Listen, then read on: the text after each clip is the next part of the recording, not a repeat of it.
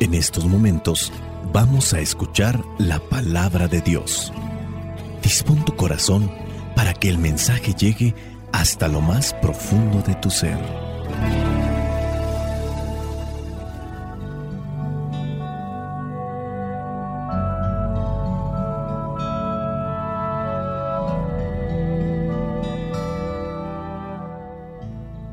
El Evangelio que la iglesia nos presenta para el día de hoy corresponde a Mateo capítulo 6 versículos del 1 al 6 y versículos del 16 al 18. Dice así, no hagan sus buenas obras delante de la gente solo para que los demás los vean.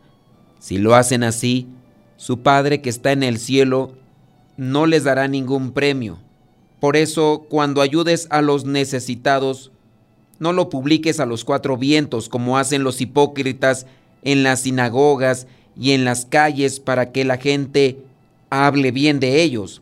Les aseguro que con eso ya tienen su premio. Cuando tú ayudes a los necesitados, no se lo cuentes ni siquiera a tu amigo más íntimo. Hazlo en secreto.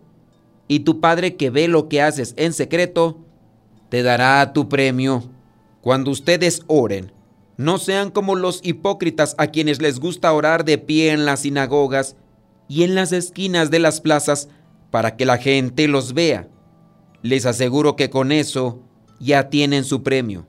Pero tú, cuando ores, entra en tu cuarto, cierra la puerta y ora a tu Padre en secreto. Y tu Padre que ve lo que haces en secreto, te dará tu premio. Cuando ustedes ayunen, no pongan cara triste, como los hipócritas que aparentan tristeza, para que la gente vea que están ayunando. Les aseguro que con eso ya tienen su premio. Tú cuando ayunes lávate la cara y arréglate bien para que la gente no note que estás ayunando. Solamente lo notará tu Padre que está en lo oculto, y tu Padre que ve en lo oculto te dará tu recompensa. Palabra de Dios. Te alabamos, Señor. Señor Jesucristo, nuestro divino Salvador. Gracias te damos por tu infinito amor. Te escuchamos en la palabra te recibimos y adoramos en la Eucaristía. Te servimos en los hermanos.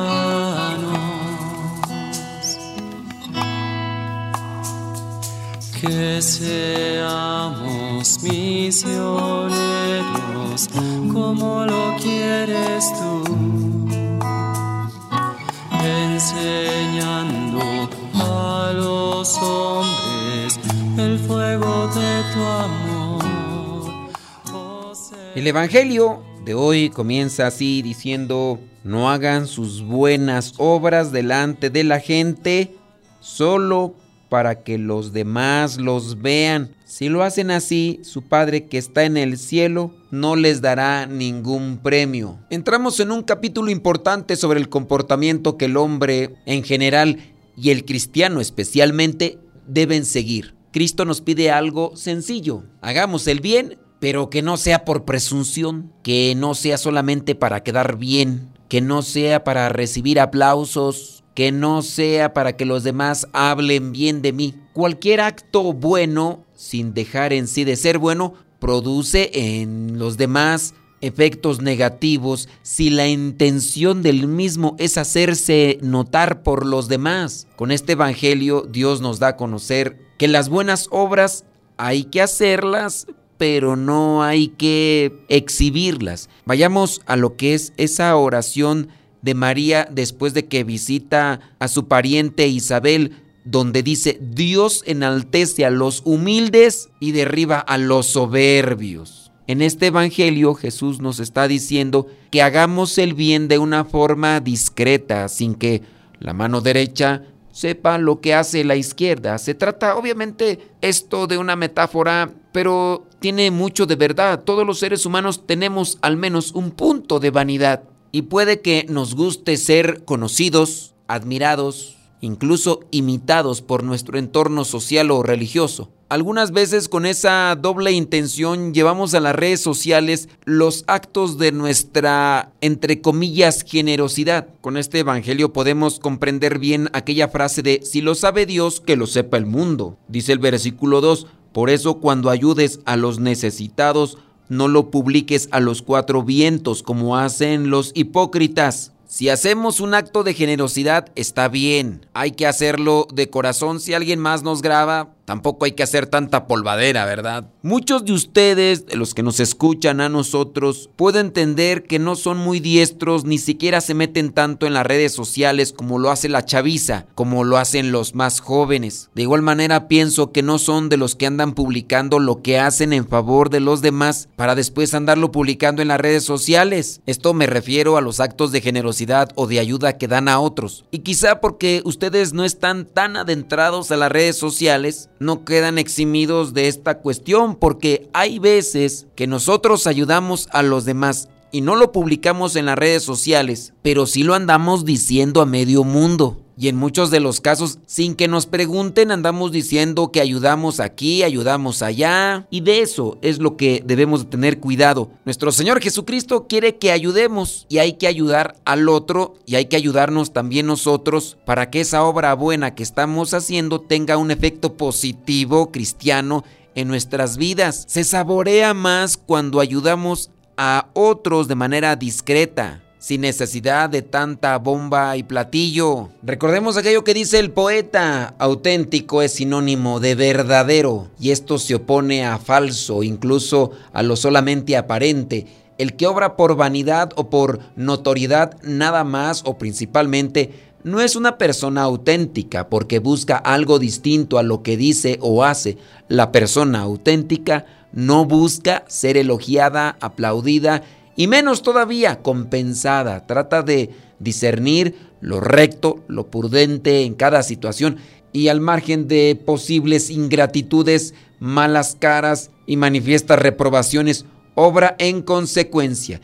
En su actuación prevalece la transparencia, la lealtad y la verdad. Esto es catalogado como auténtico y esto hablando desde la religión. Aquí en este Evangelio nuestro Señor Jesucristo lo aplica a estas tres obras piadosas, tres obras piadosas sumamente valoradas por los judíos, la limosna, la oración y el ayuno. En este Evangelio Jesucristo nos dice cómo agradan a Dios estas tres obras de misericordia cuando son auténticas y no solo un simulacro de las mismas. Lo importante no es que los demás vean lo buenos que somos, sino encontrarnos con Dios, porque a través de estos actos nosotros nos podemos encontrar con Dios cuando somos generosos, cuando hacemos oración con sinceridad y cuando practicamos obras de mortificación y sacrificio. Recordemos algunos de los personajes que aparecen en torno a la vida de Jesús,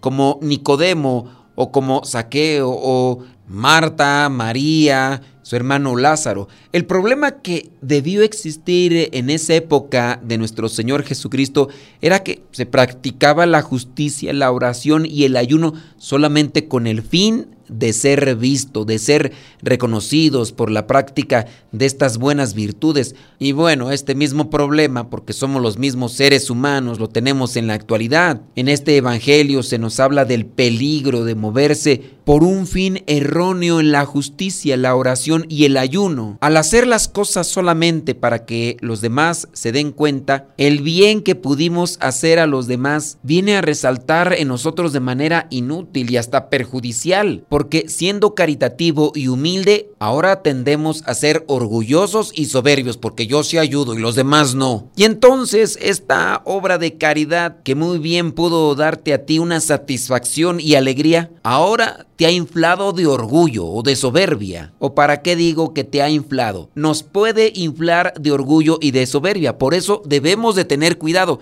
Es como agarrar las cosas o hacer algunas cosas que podrían ayudarnos y en vez de ayudarnos y darnos un beneficio, nos envenenan, dependiendo cómo lo tome la persona. Si lo hace sin querer que los demás lo vean, le ayudará. Si lo hace queriendo que los demás lo vean, le perjudicará. Con esto podemos concluir que no todo lo que hacemos de bueno nos puede hacer bien, sino incluso el bien que hacemos nos puede hacer mal, porque aquí lo que importa es la finalidad por lo que hacemos cierto tipo de cosas. Considero yo que antes de obrar debemos de cuidar muy bien cuál es nuestra postura al orar, al platicar con Dios, porque en la medida que nosotros corrijamos, purifiquemos y arreglemos nuestra oración, también se puede corregir esa intención del actuar ante los demás. En cuestión a la oración, considero yo que he aprendido un poco en parte por la experiencia. Y hablo de experiencia en cuestión a una práctica de oración que he tenido por muchos años. También he mejorado, pienso yo, mi manera de dirigirme a Dios por las directrices que he tomado tanto de cursos, tanto de libros, tanto de orientaciones por parte de aquellos que me aventajan en el camino espiritual. Será un tanto complicado pues que tú quieras ayudarte a corregir tu manera de orar para que no se convierta en algo meramente obligado e incluso monótono y rutinario, donde se hagan las cosas en cuestión de la oración solamente por hacerlas. El versículo 7 remarca muy bien este aspecto. No repitan ustedes palabras inútiles como hacen los paganos, que se imaginan que cuanto más hablan, más caso les hará Dios. Dios ya sabe realmente lo que necesitamos. No es que tengamos que hablar porque Dios no nos escucha o Dios no sabe. Incluso sin que nosotros lo digamos, pero lo tenemos en la mente, Dios ya lo sabe. Aquí es una cuestión de diálogo, de conexión con nuestro Creador. De manera que como podemos acercarnos a una lámpara para ser iluminados por esa luz, también nosotros nos acerquemos a Dios con mente, vida y corazón. Hablar con Dios no solamente cuando estoy necesitado, cuando tengo ya una urgencia o como dicen allá en mi rancho, cuando me llega la lumbre a los aparejos. Ante esa necesidad, entonces busco hacer oración de manera precipitada, de manera inconsciente y alebrestada. No debe ser así nuestra oración. No hay que ser pues hipócritas al hacer oración. Dice aquí en el versículo 5, y es que un hipócrita es el que solamente habla, pero no cumple lo que dice. Y en la oración nosotros nos comprometemos. En los versículos que no se nos presentó en la liturgia, en este Evangelio de hoy, viene el Padre nuestro. El Padre nuestro no es una petición, es un compromiso. Es la forma de cómo yo debo de vivir en este mundo y por lo tanto no debo de ser hipócrita. Es decir, le hablo a Dios, me comunico con Dios y yo vivo como se me da mi regalada gana. ¿Qué hipócrita? Después habla sobre la mortificación en este caso el ayuno, mortificaciones, sacrificios, cosas que poco a poco se van aislando de nuestras vidas, porque estamos más apegados a una vida de comodidad, de confort, y se nos olvida que para conectarnos con Dios también debemos de pasar cierto tipo de sacrificios. No es que Dios necesite de nuestros sacrificios. En este caso, los ayunos tienen muchísimos efectos positivos en nuestro organismo, y pienso yo que antes de hacer oración, también debemos de pensar cómo estamos tratando a nuestro organismo. El ayuno en alguna forma también ayuda a nuestro organismo para una concentración, para una oxigenación. Y en esa concentración y oxigenación podría ser yo una meditación, reflexión y mejor oración. Y en el actuar después de estos procesos, sin duda mi vida tendrá una mejor proyección. Ojalá que haya podido transmitir estas ideas y ojalá que no solamente las entendamos, sino que las asimilemos y las llevemos a la práctica. Pidámosle al Espíritu Santo que nos ilumine para poder comportarnos como verdaderos discípulos de Cristo. La bendición de Dios Todopoderoso, Padre, Hijo y Espíritu Santo, descienda sobre cada uno de ustedes y les acompañe siempre. Soy el Padre Modesto Lule de los misioneros servidores de la palabra. Vayamos a vivir el Evangelio. Lámpara es tu palabra para mis pasos, luz en mi sendero. Lámpara es tu palabra para mis pasos, luz en mi sendero. Luz es la luz.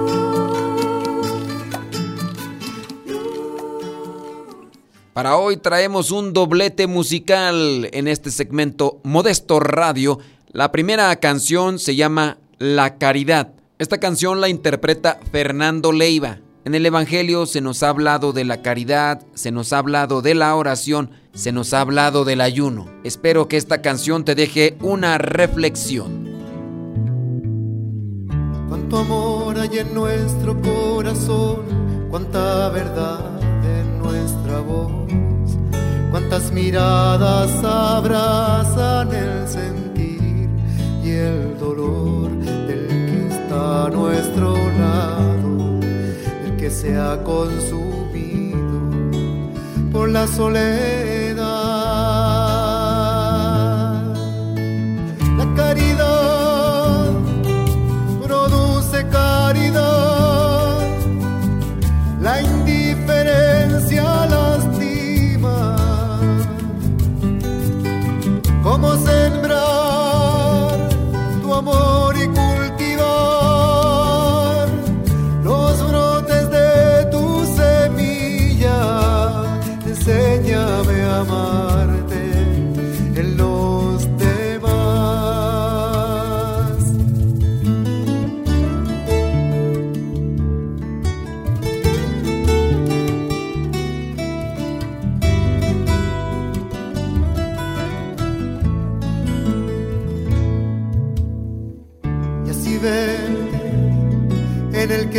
que sus noches son eternas y así verte a nuestro alrededor y descubrirte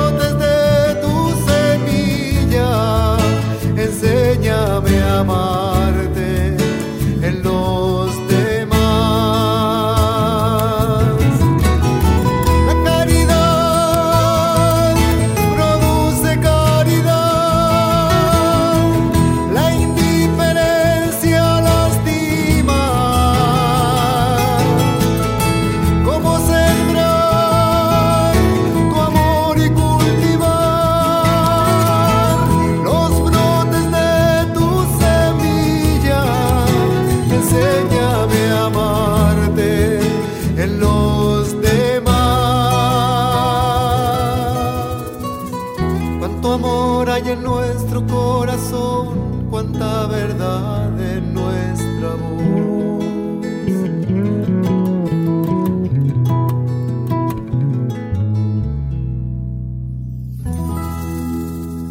Esta segunda canción se llama La Caridad de Dios, la interpreta el Ministerio de Música GESED desde Monterrey, Nuevo León, México. Recuerda que ahí estamos en un canal de YouTube donde puedes escuchar más canciones y otras cosas más. El canal también se llama Modesto Radio, por si nos quieres seguir, ahí nos puedes encontrar.